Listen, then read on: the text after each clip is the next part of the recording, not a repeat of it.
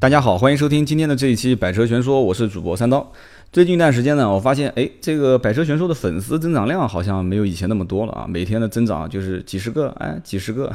后来我发现，哦，原来是喜马拉雅的首页的最下方啊，就是那个叫什么呢？首页推荐的分类里面啊，原来《百车全说》一直是排名在第一个，然后现在就没有了，就是沉在下面去了啊。我觉得这个平台的影响力还是很大的啊。但是呢，没关系啊。我发现其实加私人微信号、加订阅号的人还是挺多的。然后很多朋友呢也是在支持我，然后也是在微信上跟我聊天，说我推荐了我身边的很多朋友在听你的节目。在此呢，所有帮我推荐给朋友们听我节目的好友。在此，三刀给你深深的鞠一躬了啊！这个你可能看不到啊，但是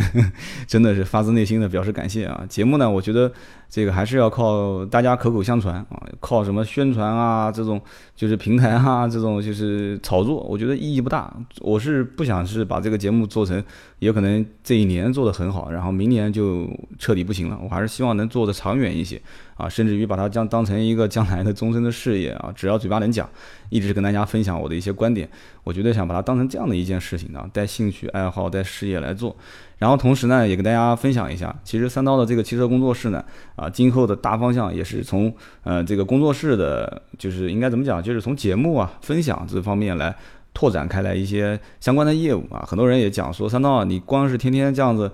我看不出你这个录节目能有什么收入盈利啊！的确，最近一段时间是过得比较辛苦啊。从原先的工作环境跳出来，没有固定的收入来源，然后再慢慢的去开拓一些新的项目。我相信呢，大家都支持的话，三刀这边呢也是非常诚心诚意的去创造一些或者开拓一些新的商业模式。呃，可能有一些网友也在跟我聊天，跟我做了一些提示和提醒，然后我们也经常会交流。呃，很快你们就会看到一些相关的，像比方说百车全说的官方论坛啊，不是论坛，说错了啊，官方的网站啊，官方的网站，以及百车全说的订阅号的改版啊，大家都会看到。我就想我把这个东西呢做得好玩一点，让大家在里面觉得很有意思，很好玩。然后我觉得如果聚集的人力量越来越多啊，就像当年这个沃伦巴菲特问 Google 的这个总裁啊，说，哎，这个 Google 将来怎么盈利啊？啊，那总裁讲说，我我不知道怎么盈利啊。但是我只知道聚了聚集在周围的人越来越多，而且这个东西是大家肯定要用的，所以它将来肯定能赚钱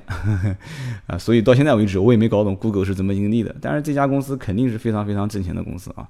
所以呢，其实跟他们是不能比的。但是呢，在汽车产业当中呢，我觉得能有人站出来从草根的角角角度啊，去脱口秀的去说一些老百姓想要知道的和我已经知道的。啊，和你知道，但是你没说，我说的和你不知道的，你想知道的，我觉得这些话题大家都可以在一起聊一聊。而且在这种目前汽车环境严重缺乏诚信度，互相之间根本就缺少很多的第三方背书的这些环节当中，啊，我觉得我还是希望能推进一点点，哪怕就是一点点的这种啊，汽车环境里面的一一些这种诚信啊，或者说是认可啊，或者说第三方的背书啊，能有那么一点点的效果。我觉得我其实也算是欣慰了啊，所以呢，今后还会有一个好消息告诉大家，但是呢，还没有到最终的啊，比方说合同的签订啊，或者说是落实下来，大概先透露一下，就是百车全说一直听的都是网络版啊，前段时间金华电台和我这边做了一个啊非常友好的连线，呃，其实呢，南京这里的电台，就南京，我是南京当地的嘛哈，已经确定下来了啊，会有一个频率，以后每周一到每周五的啊某一个时间段。是三刀啊，现场直播《百车全说》的 radio 的版本啊，这就是《百车全说》最终会落到了一个传统电台啊，但是网络电台的内容和节目仍然保留，而且内容会跟传统的 radio 的这种电台模式完全不一样。因为我们知道很多话在网上是可以讲的，但是在广电系统里面，在 FM 啊这种系统里面，它是不可以讲的。所以说，网络电台我们继续保持，而且今后会有强大的一些后盾和媒体的支持。我相信这个节目将来会做得越来越好，而且我也相信言论的独立性和我的内容的呃原创和自主这一块，我会把它保持的越来越独立，会把它像自己的儿子一样把它护在我自己的周围啊，不会让很多的一些这种商业气息啊去吞噬它或者改变它。啊，但是挣钱或者说是盈利生存，这个我大家要相信我啊，三刀绝对不是那种文人啊，整天就是骨子里面清高，不是这种挣钱还是有目的的，因为不挣钱是不可能的嘛，对不对？实话实讲，我相信大家也是支持的嘛，对吧？有一个好的运转和盈利的方式，将来肯定是可以越做越好。你看今天这期节目又啰嗦了四分五十多秒了，那我们就切入主题吧。啊，今天聊一些什么内容呢？呃，早上在公众微信号上面跟大家讲了，就是关于汽车的技术的变革啊和它的成本是不是两个对立面啊？我曾经提到了一个观点啊，这也是最近看到了这个相关的文章，说不要光提优点啊，你说说看，这个说的你啊，其实讲的就是汽车厂商技术带来的一些成本上的红利去哪里了。啊，这个什么叫做成本带来的红利呢？就是随着技汽车的技术越来越成熟，而且量产车的越来越简单化啊，比方说模块式的啊，这个模块式的大家都知道啊，大众的 MQB 的平台，这个平台最近一段时间也是出了一些问题啊。最近一段时间，这个大众说啊，召回高尔夫七代啊，说 MQB 平台啊，官方已经承认了有一定的缺陷，但是呢还不错啊，就是叫什么带伤上阵，这个临阵磨枪不快也光啊，反正。这个平台众说纷纭啊，也有说好的，也有说不好的。但是整体上来讲的话，这个平台实际上它这种横置发动机模块化的平台，其实将来也是会啊大批量的普及，而且再优化、再优化，以后的汽车制造产业是说实话，应该讲会变得越来越简单化。但是呢，这个简单化的前提是经历了复杂的变更之后，才会让人觉得哦。这个原来它这个模块式的这种构造还是非常简单的，这个是要经过很长一段时间由简变繁，由繁变简。就像很多人讲的嘛，读书的最高境界就是能把一本薄的书把它读厚。什么叫读厚呢？就是你能给它进行 N 多的批注和注解，对吧？然后再把一本很厚的书把它读薄。什么叫读薄呢？你比方说我们要去考试，对吧？非常牛叉的一些学霸，他就可以把很厚的一本书最后总结成一本小小的笔记本啊册子啊。这个册子上面就是什么呢？就是考试提纲。这就是把一本厚书读薄。那么其实，在这个汽车发展的过程当中，我们也看到了嘛，就是技术从最简单的、最原始的、最粗犷的啊，就像以前的一些美式的肌肉车，我要的是什么？就是动力嘛，对吧？我可以损失 N 多的东西，但是我可以给你体验美国的文化啊。啊，我们也听过这个四万大叔说车啊，他非常向往的是美国汽车的黄金年代。那个年代里面有很多汽车文化，追求自啊自由，追求这个梦想啊，追求开拓啊这种创新。所以说这个有些人追求这个，但是你比方说我，我倒是理解不了这种文化，可能我没有在国外待过啊。所以说我更我更加去想理解的就是汽车能给我带来的是什么呢？就是汽车给我带来的第一，我的审美观跟你的汽车制造的美审美观，我们两个人能不能存在存在一个共鸣点？第二一个，你要如果让我买单，从老百姓的角度来讲，我不是那么很富有的人，我不可能一个人家里面有一个车库，什么样的车我都买一辆，我只能选择最适合我的啊。比方说啊，代步工具啊，空间啊，所以为什么老百姓在国内啊购车要求最大的是空间啊？这可能是以前穷日子过多了，然后现在买房子空间要大啊，买车子空间要大，什么都要大，所以呢，其实这个方面。结合中国目前的行情和几十年甚至上百年的文化来讲的话，它也会有一定的呃每一个地区不同的消费观。这个以后呢讲到每一个地区不同消费观，我们也可以多聊一聊。因为我也喜欢跟一些国外的听友，我这里面确实有不少国外的听友，我们在一起聊天啊，不管是巴基斯坦的、柬埔寨的，还是越南的，还是像澳洲，澳洲有很多的听友啊，然后还有加拿大的、美国的啊，还有欧洲很多的一些国家，我们都可以聊一聊，就是你们当地的一些买车的风俗、用车的风俗啊，可能有的人在那边不仅仅是留学，甚至于是定居了啊，所以这个话题扯得有点远了，我们再回过头来讲这个技术带来的红利啊，其实这个话题今天要想聊。我们只要讲一个非常简单的问题，就可以把它给，就是作为切入点嘛，我们就可以把它切入进来。首先一个就是在汽车行业有没有一个，就有点类似于就是当年，呃，这个应该怎么讲呢？就是英特尔的创始人啊，叫戈登摩尔的这个摩尔定律。如果说汽车行业有这种摩尔定律的话啊，我们先讲一下摩尔定律啊，它其实就是指在价格不变的同时啊，如果集成电路上面可容纳的晶体管的数目，就是每隔十八个月增长一倍，性能也将提升一倍。也就换言之，如果一美元能买到的电脑的性能，它将会每隔十八个月翻一倍以上。这一个定律呢，就揭示了当时的这个信息技术的一个进步程度。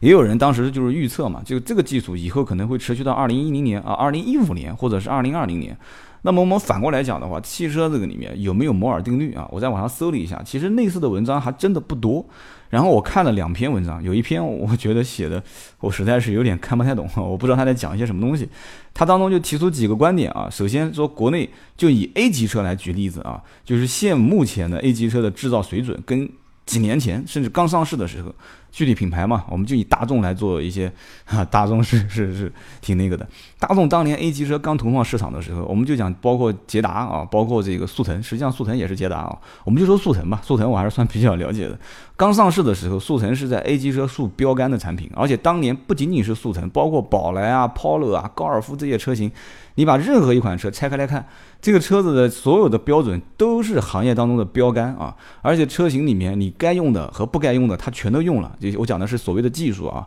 啊，然后你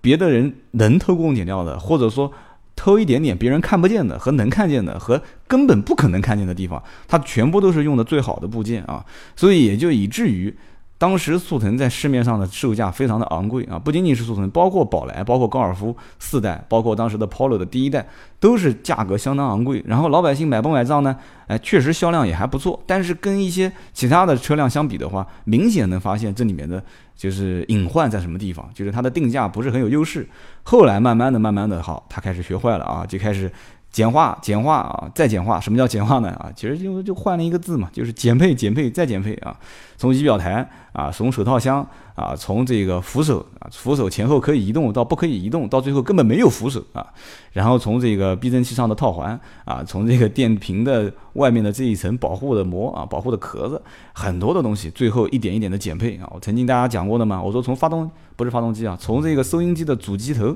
机头这一块儿。就能看得出来啊，最早年的西门子，然后后来后来慢慢慢慢，最后用的什么牌子啊？大家拆开来自己看嘛。反正现在用的肯定不是西门子了啊。所以说当时他就这篇文章就讲了几个方面，说现在 A 级车啊，呃，产品品质下降的原因归结以下三个方面：第一个，竞争加剧。竞争激烈了嘛？汽车价格大幅度降价，厂商要严格控制成本。其实这一条我首先就不认可。什么叫做汽车价格大幅度降价？是因为竞争加剧，厂家必须控制成本。我觉得根本。我不太认定这个这个观点，可能早年二十多万买一辆宝来，到现在十多万买一辆速腾，这个价格区间是算是降了。但是近几年来的话，速腾包括宝来，包括帕萨特，包括迈腾，哪怕包括辉腾啊，哪怕包括 A 八、Q 七、什么 A 七，然后完了这个七系、奔驰 S 这些车价有过大幅度的降价，但是官方的报价这一块有大的变动吗？我是觉得没有大的变动啊，我讲的指的是官方的报价啊。然后在优惠幅度上来讲的话，其实如果一旦车一旦热销，汽车的报价会进行大幅度的降价吗？这个答案肯定也是否定的，因为我们知道很多的一些热销车型，非但不降价，它还加价啊。所以说厂家你要是在这种车型上面做成本的控制啊，啊，我是觉得有点太坑爹了，因为你。都已经加价，那有厂商讲说加价不是我的事情啊，这是经销商的行为啊。OK，这个是经销商的行为，推得挺干净的啊。但是如果说在减配方面啊，大家都知道讲的某些车型，其实。什么后独立悬挂改成非独立悬挂了，然后门板原来是很厚重的，加了铆钉，加了斜拉钢梁，然后之后简化了，然后也看不见了，对吧？然后这个门的这个铰链以前是有限速铰链啊，一一档、两档、三档，然后到最后变成只有一个轻轻的啊、短短的、薄薄的那么一个一个支撑的拉杆。那么其实很多东西你要如果减配的话啊，你说为了控制成本，OK 啊，你官方报价降低不就行了嘛，对不对？大家现在可能在喷一些什么样的车型呢？说啊，路虎捷豹啦，进口车型啦，几百万的车，错了，其实错了。这种车型，我讲个好玩话，高富帅的这种资本的二次分配，我觉得倒不是什么坏事 啊。这个我的观点可能又跟很多主流媒体不一样。这个该收的钱收嘛，对吧？你国家该征的税是征嘛。本身有钱人一两百万、两三百万，收完之后重新二次分配，把这些钱拿过来，你只要共产党不贪。呀，完了，我说到政治了，那这段回头切掉啊。啊，这只要这个相关的政府你不贪啊，你不去把这个钱用于三公消费啊，用于什么我们看不见的地方，你把它拿出来用于去修路，用于修路灯、做公共设施，不挺好的嘛，对吧？所以在这种高档车型当中，你说要想大降价。啊，就国家税收各方面肯定要受到一定的影响，我倒不建议啊，我倒是觉得真正老百姓最常用的一些车型，十多万呢，啊，二十万上下的这些车，降价的幅度才是应该是很大的，因为这个里面大家要知道，其实很多厂商的控制成本和把这个成本降低，最终跟。报价就是你看啊，一年前、两年前、三年前啊、四年前这个车上市的价格和新款换代换代之后的上市价格没有太大的区别，真的。你看几款老牌车型啊，雅阁、凯美瑞，对吧？然后天籁，你翻一翻之前的官网定价啊，同样排量的啊，不管是这个天籁的公爵啊，还是二点零排量的最低配，还是帕萨特，还是迈腾，这么多年的报价没太大的区别啊。但是车辆的品质有没有下降呢？啊，好，好像也没怎么降降价。那么 有没有融入一些更新的技术、革命性的改变呢？啊，除了像大众的这种车型，包括奥迪的车厂，这个都是是做灯的啊，灯厂，哎，灯给你换一换，其他的有没有呢？啊，好像没有太大的区别啊，有可能讲说啊，平台换了，对呀，就回到我之前又讲的嘛，MQB 的平台，平台的更换，那应该让这个成本更低才对啊，而不是说车价更高啊。好了，这个里面又讲到第二一点了，就是国内消费者普遍缺乏用车的经验，对品质的要求不高，给厂家了降低成本、做战略性的规划留出了空间。其实这一点，我当时觉得啊，我是很认可的。为什么呢？其实真的是国内的很多的车商啊，他知道老百姓在用车的过程当中啊，包括选车，他是小白或者是接近于小白。所以说，就像一开始大众所有的车系全部用最高标准，全部是同一个星球、同一个大众、同一个星球、同一个奥迪啊，然后发现好傻啊，这种行为啊，最终发现这个原来最。最真实的小白不是客户啊，是原来是自己，自己这么多年当成了小白啊，人家都是偷工减料，哎，老百姓也很喜欢买啊，对不对？就是像日系品牌、韩系品牌的一些车到国内啊，这边少装一个防撞钢梁，那边少一个斜拉钢梁，国外是独立悬挂，国内又是非独立悬挂，大众忍了这么多年，忍到现在给你换个非独立悬挂，已经算很厚道了。实际上要换早就应该换了，要是如果说早很多年，我们就不讲哪些车型了啊。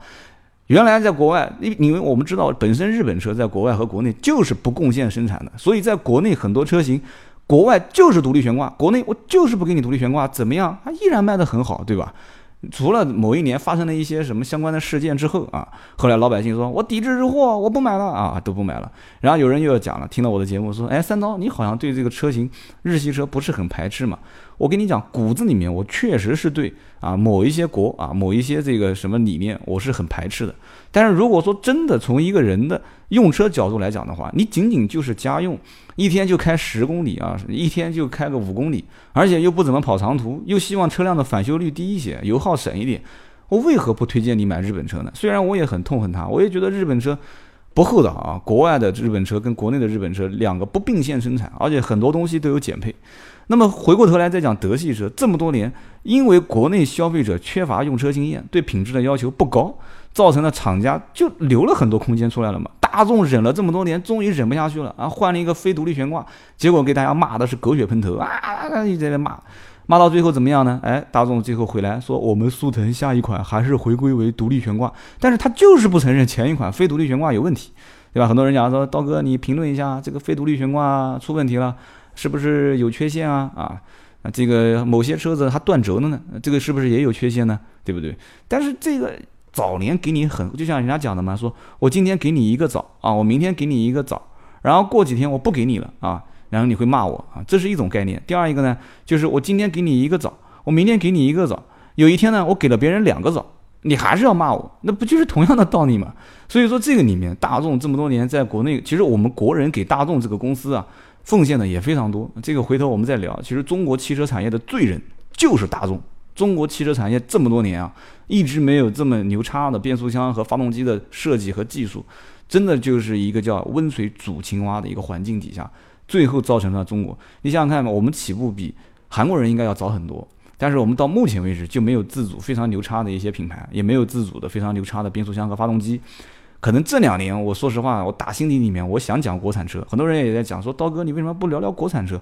国产车我想讲，但是再给我一段时间，我再观察观察，我想说出一款让我们国人能振骨气的啊，骨子里面就觉得很牛叉，能拿得出手的，能在国际市场上面跟，就像现在已经有一些车略略的能看到一点点苗头了，定价，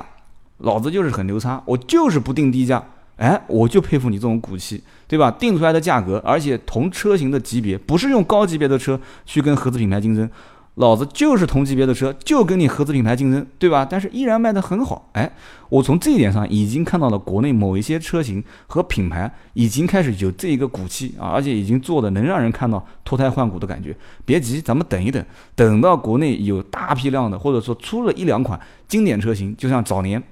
啊，一九几几年的时候，一九零八年还是零九年，福特的 T 型车开始叱咤南北啊，开始大量的就是畅销，成为了世界上非常经典的车型。哎，后来甲壳虫推翻它，哎，甲壳虫也成了世界上非常畅销的车型。一当时有的人觉得，当时福特最牛叉的一句话不是这么讲吗？永远不要想赶上前面的那辆 T 型车，为什么呢？因为你超过的那一辆，前面还有一辆。哎，那甲壳虫后来他觉得很牛叉，那甲壳虫后来不是也把他干倒了吗？啊，一样啊。而且高尔夫后来卖的不是也很牛叉吗？大众后来一下子就崛起了。那么同样反过来讲，在国内，我们能不能也产出一个品牌？我们也用自己的技术，我们也振一振国人的骨气呢？对吧？千万不要像中国足球一样踢了这么多年踢不出去。中国的汽车产业这么多牛叉的人才，就光是我的微信好友里面就有 N 多的是做汽车研发跟汽车平台和汽车厂家的一些工程师和设计师啊，他还不错，得听我的节目，我这么啰嗦他还能听得下去啊。他跟我聊天说我们现在对汽车未来的一些想法什么什么的，我在听的过程当中，我也能看得出来，我们中国人自己骨子里面也想做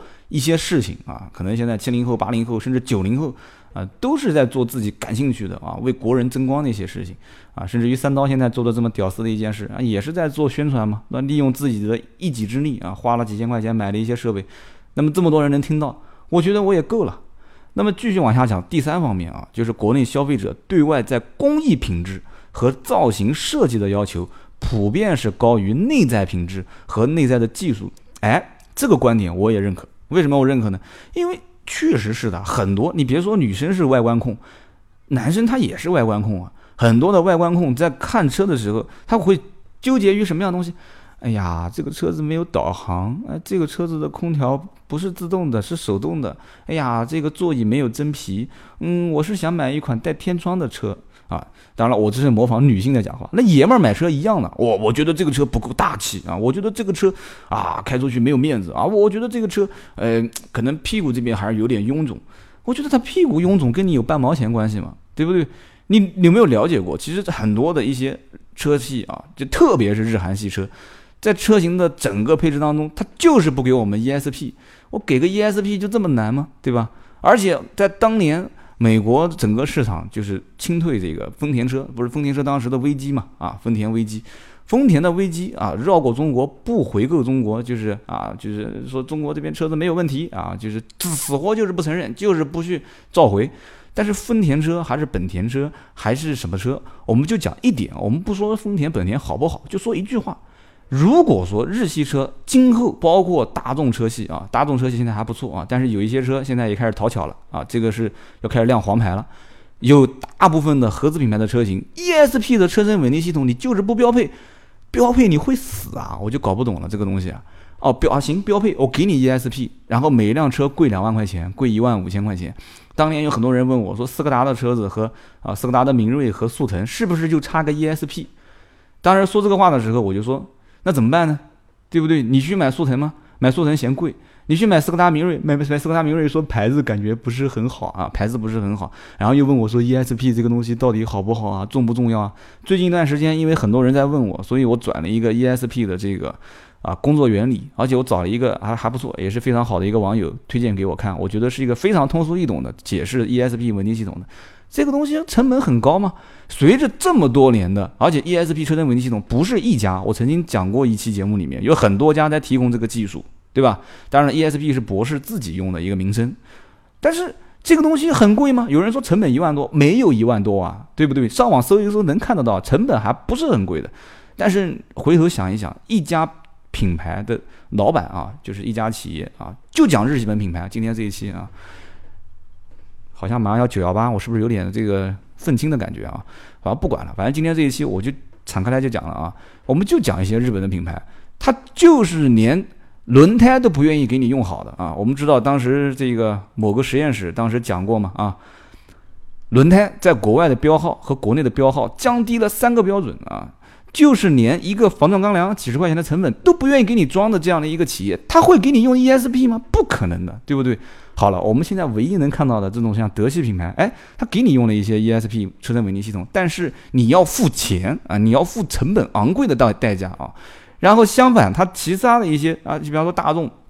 我们都知道，其实斯柯达跟大众之间的这种血液的关系啊。然后很多车型它不用 ESP，哎，价格降下来了。但是这是好事吗？这不是好事。你们仔细想想看，这是好事吗？这不是好事，对不对？那么我们现在让我感到欣慰的一点就是，反而现在国内有一些品牌。它虽然是卖十来万的车，但是它给你了 ESP 车身稳定系统，而且有一点点给我感觉就是越来越往标配方面去走的这种趋势。我觉得这是好事，而且我现在大力的想向大家去宣传一种概念，就是以后我们就共同的去推广，就让国内的所有的车型必须标配 ESP。或者再换句话讲，这一个机会实际上就是给国内的一些厂商能奋起直追的一个一一个市场的空白，应该这么讲。因为在市场上面，合资品牌它不添加 ESP，老百姓现在如果对于这种就是安全的关注点，如果不是太了解的话，包括什么车身的刚性结构、激光焊接啦，什么铅焊技术啦，就我不了解，我不懂。但是我现在只知道一件事情，我想请问一下，你有 ESP 吗？没有。那么国内能不能出台相关的法律，强制要 ESP 上市呢？我觉得应该也是可以可行的，但是在不出台之前，给我们国人的车型有一个奋起直追的机会，就是我们中国人自己卖的车全都标配 ESP，然后我们价格卖的杠杠的，然后卖的妥妥的，卖的好好的，这不是也是让老百姓变相的去更了解了哦，原来车上的一些主动安全和被动安全啊，这个还是很关键的。我觉得这些是我们在选购车型当中注重内在的一个很关键的因素啊。那我们再回过头来看一看，就是技术和成本这两个事情。其实汽车现在目前来看，我做了很多年的销售啊，当然后来做管理，我也发现一件怪的现象，就是它不像电脑行业，每隔个几年或者甚至于每隔几个月，你再去要买一款新的电脑，你会发现你同样的价格，你可以买到配置更高的。但是呢，我可以不用花那么多钱，为什么呢？因为我不需要那么高的配置，对吧？你比方说我我不打游戏，我就简单的上上网，我需要它内存快一些，因为我可能同时会开很多的网页啊，Word 文档、PPT 文档，很多的一些东西，但是呢。啊，包括听听歌啊什么的，但是呢，可能有些人他就是要打游戏，那他可能需要显卡的这种，啊，这个速率更高一些。但是真的每一个人都很懂吗？都不懂。但是他不懂，起码他知道打游戏要内存高一些，对吧？可能喜欢看一些小电影的啊，这个男同胞，对吧？这个这个这个这个一一一个高清的这个蓝光电影，可能一两个 G，他可能需要硬盘多一些，他可能还知道。就像我可能我知道我需要可能同时运转很多的一些程序，然后可能需要这个什么四核的啊，我可能需要这个内存条的这个频率更高一些啊，我可能只是在这方面我有些要求。那么 OK，在汽车方面呢，那我就发现汽车每当换代的时候会出现一个怪现象，就是换代的新款的产品，它价格永远有可能会调低一点，但是永远它会有一点点往上调。然后它会宣扬我们用了最新的技术，我们用了最新的什么平台，我们用了最新的什么，我们增加了一些什么配置，增加的那一点配置能值几个钱？我们摸着良心自己问一下，对吧？多一个倒车影像，对吧？现在车子高配低配一般差什么东西呢？对吧？多一个天窗，多一个真皮座椅，多一个电加热，多一个倒车影像，再看一下它的车价贵多少钱？两三万、三四万啊！然后有些车子说啊，高配和低配主要是差什么东西？讲来讲去都是一些很简单的配置上的差别，所以我就觉得百思不得其解。而且你新款车型上市，应该是等价的范围之内，我得到了更多的产品，甚至于你的车价都会往下降，而不是往上涨。所以我觉得很奇怪嘛。所以今天呢，我们就讲到这个话题，就聊到这一点。然后这个文章里面也讲了很多的一些，我觉得还挺有挺有意思的，叫什么呢？就是技术与成本。是站在对立面的吗？汽车厂商的每一次的技术的换代，都会把成本考虑的清清楚楚，绝对不会犯下赔本赚吆喝的这样低级错误。其实，先进的技术不应该是推高价格的借口，更应该是降低成本的关键。例如被炒得很火的这个模块化的平台概念，但凡对汽车有些关注的都知道，这个是降低各个环节成本的利器。而供应商们如今也已在发动机、变速箱等零部件的生产环节引入了诸多先进的方法，谋求最大范围的共通化。这个就像造这个波音747飞机一样的，对吧？全球化的工厂，全球化的生产。那么这样的理念都是为了减少研发和生产成本的法宝。那我们就想问一问了：成本的降低，最终的车价的这个成本上的红利到底去哪里了？理论上讲呢，就是说越来越多的技术手段在为成本这一件事情上面保驾护航，而且企业肯定是降低成本、提高卖价，它中间会有更大的一个差价空间，这就是它的盈利嘛。但是我们想让差产品的价格啊受益，让消费者去受益，那么这个里面的技术造出的成本红利到底去哪里呢？说实话，目前来看，对于整个市场，我们并不是很乐观啊，因为这个里面可能受到了所谓的什么销售渠道啦，啊，老百姓对于车辆的一知半解啦，还有包括老百姓对于买车啊，买最新款的车啊，买最牛叉的技术的这些车型啊，开出去倍儿有面子啊，这种他会觉得这种消费是理所应当的，所以就让汽车厂商捂着嘴巴闷声大发财。所以这里面又提到了一个啊很有意思的一个小细节啊，叫做增压发动机的隐性好处去哪里了？我们读一下文章啊。最初呢，发动机运用增压技术只是为了提升动力啊。我们知道涡轮增压技术呢是美国人发明的啊，但是现在德国人推的很牛很牛很凶啊。其实日本人玩涡轮增压技术玩的也很牛，但是后来 也不知道怎么回事啊，也改成自然吸气的，最后玩混动去了啊。涡轮增压美国人发明的。但是现在呢，迫于节能环保的趋势，所以各种带 T 的动力开始大放异彩啊，被广泛的使用。那么我们就要问一个问题了：增压发动机的隐性好处去哪里了？好，我们去看看什么叫隐性的好处啊。在产品的宣传当中呢，增压的发动机肯定是好处有百般的啊，既有比肩大排量发动机的动力啊，还有出色的燃油的性价比。但是呢，除此之外，它的另一项隐性好处却被车商们隐蔽性的啊、选择性的啊。把它给规避掉了。汽车是万税加身的一个产品啊，就是很多的税收，最终的市场价格肯定要包含一项叫做消费税啊。而消费税是根据什么来的呢？是根据排量的不同来的。所以按照阶梯方式分为七个档位啊，一档一点零排量以下，二档一点零到一点五，然后是一点五到二点零，二点零到二点五，二点五到三点零，三点零到四点零，最贵的就是四点零排量以上的。就是百分之四十的消费税，所以很多人问我说啊，我想买这个普拉多啊，我想问问是二七零零划算还是四零零划算哈？四点零排量的是站在第七档，百分之四十的消费税；二七零零是排在第五档啊，是百分之十二的消费税。哪个划算自己去算啊？但是能不能这样子算呢？不是这样子算的啊。我们继续往下看啊，税费比例相差了一个档，但是能占到多少便宜呢？啊？有一些媒体实际上当时已经算过这一笔账了，就比方说高尔夫七当时 1.4T 和1.6两个排量，可以看一下啊，1.4呢是站在第二个档位百分之三，那1.6呢就站在第三个档位，消费税是百分之五。前提条件先跟大家讲好啊，跟大家讲好，这个消费税最终是谁购买谁买单，但是不是大家去交的那个车辆购置税，不是这个东西啊，消费税是含在车价里面的，就是你刷卡买车的时候，这个税已经交掉了啊。我们就继续往下讲。那么十四万零九百是一点四 T，十二万一千二是一点六排量，减去增值税之后，我们可以得出它的消费税是高尔夫是三千五百零七啊，用所交的消费税来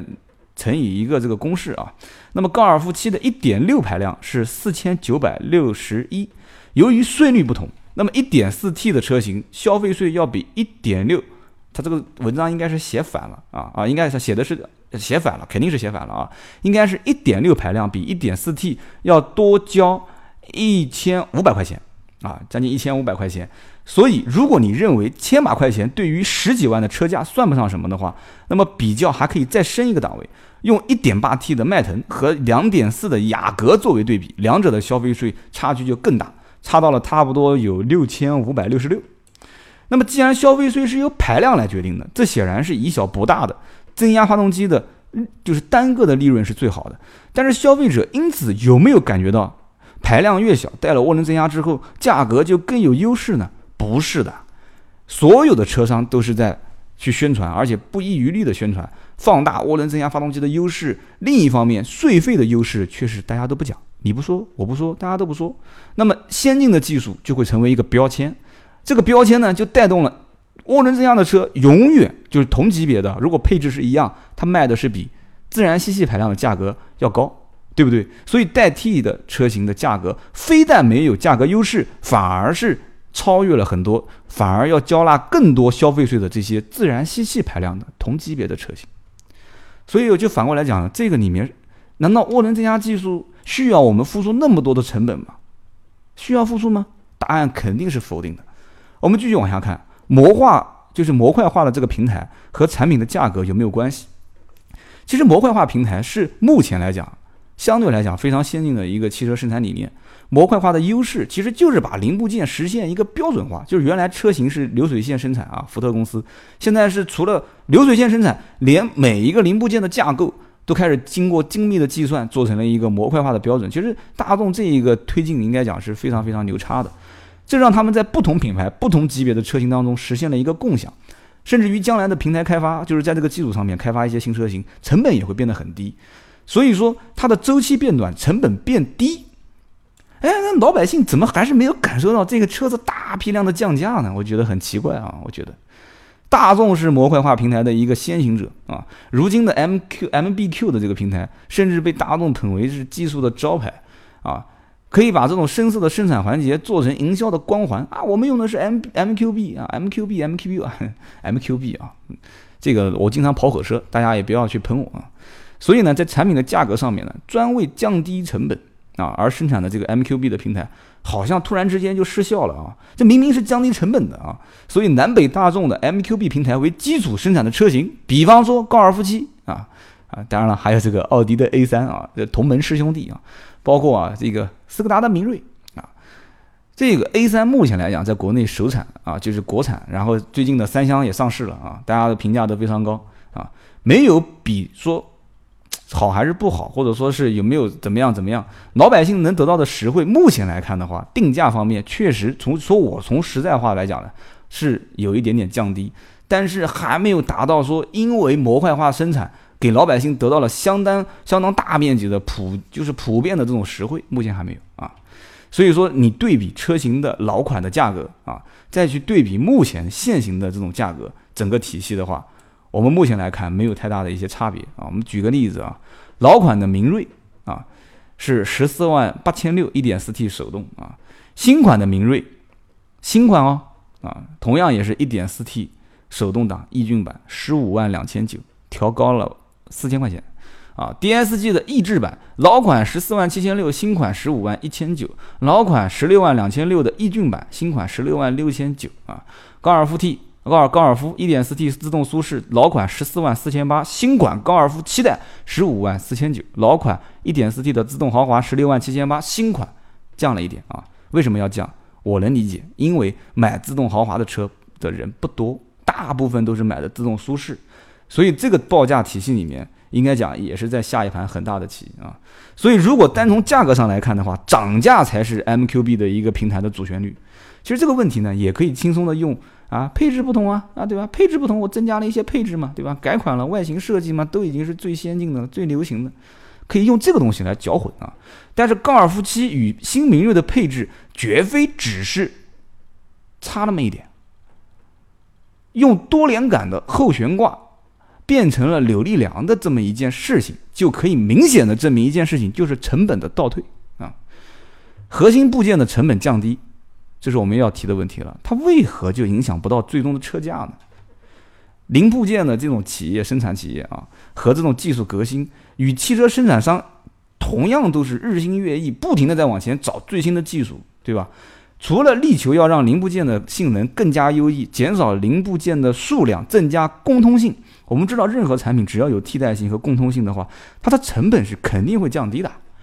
由于不是面向消费者市场，所以零部件的价格根本就不透明，你根本就不知道它采购的这些零部件成本是多少，所以各种误解也就相应的产生。其中最让人误解的就是双离合变速箱啊，很多人都在问啊，双离合变速箱怎么样怎么样？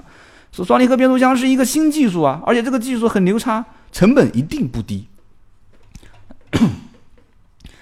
那我们就聊一聊双离合变速箱的成本到底低不低啊？这个文章也聊到这一点啊，我觉得真的，我觉得大家啊，可能看这些文章比较枯燥，还是听我说说比较好。你们就看看那些汽车画报啊，还是比较有意思的。双离合变速箱呢，其实核心技术，当然这个变速箱的原型，它其实是想模拟这个手动变速箱啊。它的核心技术在于双离合器的模块啊、扭正的减震器啊、模块以及控制模块，这些模块是双离合变速箱的关键的零部件。但是目前只有几家零部件车厂掌握这个相关的技术，这个比较牛叉啊。但是尽管如此，也不是意味着双离合变速箱它就是一个非常高成本的产物啊。双离合变速箱仍然是基于手动变速箱的原理开发啊，这是我之前讲的，所以结构上要比含有行星齿轮组、液力变矩器的这种自动变速箱更加简单。讲到这边的时候，很多人估计头上开始流汗了啊。它的工艺和生产的复杂性也不比自动变速箱和 CVT 的变速箱更高一等。因此，你要谈成本的话，实际上双离合变速箱的成本甚至是低于自动挡变速箱，就是自动变速箱和 CVT 的。目前来讲，尽管双离合变速箱引发的质量风波不断，但是还是被成功的包装成了一个前沿科技啊，表现在车架上面也是底气十足啊，这个黄金搭配 1.4T 加 DSG 双离合啊。将各种搭配的这种传传统的变速箱的车型压在身下啊！你这个技术不行，技术不行啊！所以很多人问我说：“哎，这个品牌的车型用的是四速变速箱，是不是不好啊？”啊，有的人问我说：“CVT 变速箱是不是会有问题啊？”啊，所以技术的提升促成了制造成本的降低，汽车厂商、消费者本应该进行红利的分享啊，但是最终天平倾向的哪一方，大家都心知肚明啊。那些体积庞大的、体量庞大的汽车巨头们，凭着技术和市场上的一个垄断，或者说是一种优势，对吧？铺天盖地的宣传一种优势啊，打败了竞争对手的同时，也吞噬了本应该给到消费者的一些红利啊、一些利益，而疏远了技术和客户和我们消费者之间的距离。所以今天这一期呢，我们也是非常感谢啊，我在网上读到了一篇非常好的文章啊，这个文章来自于汽车头条啊。当然了，我也查询了一些其他的文章啊，比方说一些名不见经传的，这个我真的不知道来源于哪里啊。这个是中车网，中车网的一篇文章，然后也看了一下百度百科啊，然后也看了一下汽车论坛，再结合一结合一点啊，这个三刀自己的平时的体会，讲到今天这期节目啊，我感觉喷了一下日本车，心里面爽多了啊。说实话，老百姓真的还是没有知识啊，就多有点常识啊，没有常识。啊，就来喜马拉雅听听百车全说，我们一起来聊聊天，我们来普及一点点的啊最屌丝的啊最简单的一些知识。今天这一期呢，我们就聊了汽车的技术的革新，为什么成本的红利没有跟我们老百姓分享的问题点，说的不好，可能其中也说了一些观点大家不认可，没关系，加我的微信 A B C 的 C 五四五八五九，或者是公共平台订阅号 B 五四五八五九，然后提前也跟大家预告一下，百车全说的官方网站。可能在很快的时间内就会上线，而且这档节目，呃，也会在不久的将来在南京的线下电台做一个每一个时每一天的一个固定时间段的定点的直播，也希望大家多多支持。那么这样的话，我有一个直播的时间段，也可能会有到听众朋友打直播热线进来的机会。呃，也感谢大家今后。给身边的好朋友多推荐推荐啊！百车全说这样一档节目，我相信将来会越做越好，也希望你们继续支持下去。谢谢，今天这一期就到这里，我们下一期接着聊。